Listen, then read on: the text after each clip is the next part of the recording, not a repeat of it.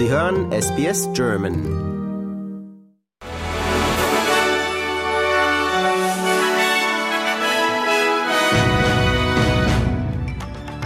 Sie hören den SBS German News Flash an diesem Dienstag, den 5. September. Mein Name ist Benjamin Kantak.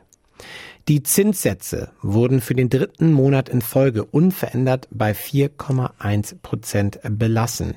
Dies deckt sich mit den Erwartungen der meisten Ökonomen vor der letzten Sitzung des scheidenden Gouverneurs Philip Lowe von der RBA. Laut Lowe sei damit zu rechnen, dass die Inflation erst Ende 2025 wieder in den Zielbereich von zwei bis drei Prozent zurückkehren werde, da die Preise für viele Dienstleistungen noch immer steigen und die Mietinflation außerdem hoch bleibt. Die Regierung erklärt, sie werde trotz der jüngsten Meinungsumfragen nicht von dem Vorschlag für eine indigene Stimme im Parlament abrücken.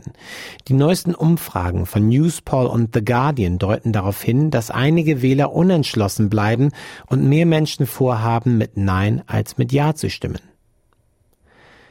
Der Premierminister von New South Wales, Chris Minns, sagt, sein Bundesstaat könne derzeit nicht die Ziele für erneuerbare Energien einhalten. Deshalb werde er nun Gespräche mit Origin Energy führen, so Minns, um die Laufzeit des größten Kohlekraftwerks Australiens zu verlängern.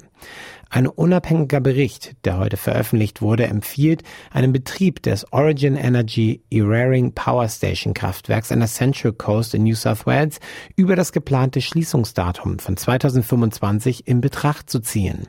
Der Bericht geht davon aus, dass der Bundesstaat in den kommenden Jahren Herausforderungen bei der Versorgung mit Elektrizität haben werde aufgrund der geplanten Abschaltung einiger Kohlekraftwerke. Zur Eröffnung der internationalen Automobilausstellung IAA hat Bundeswirtschaftsminister Habeck die deutschen Automobilhersteller dazu aufgefordert, die Wettbewerbsfähigkeit des Wirtschaftsstandorts Deutschland zu stärken. Der Minister betonte in den Zeitungen der Funke Mediengruppe, dass es notwendig sei, die innovativsten, qualitativ hochwertigsten und umweltfreundlichsten Fahrzeuge zu produzieren, um im globalen Wettbewerb an der Spitze zu bleiben.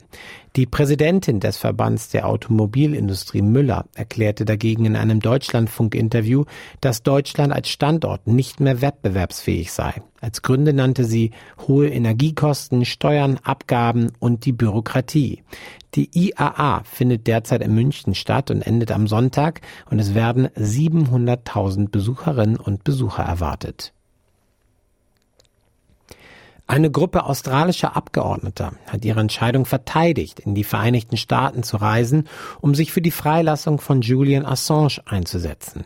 Der Abgeordnete der National Partei, Barnaby Joyce, sagt, dass sie bei ihrem zweitägigen Besuch diesen Monat eine faire Anhörung erwarten und den Appell auf eine Reihe von Prinzipien begründen würden.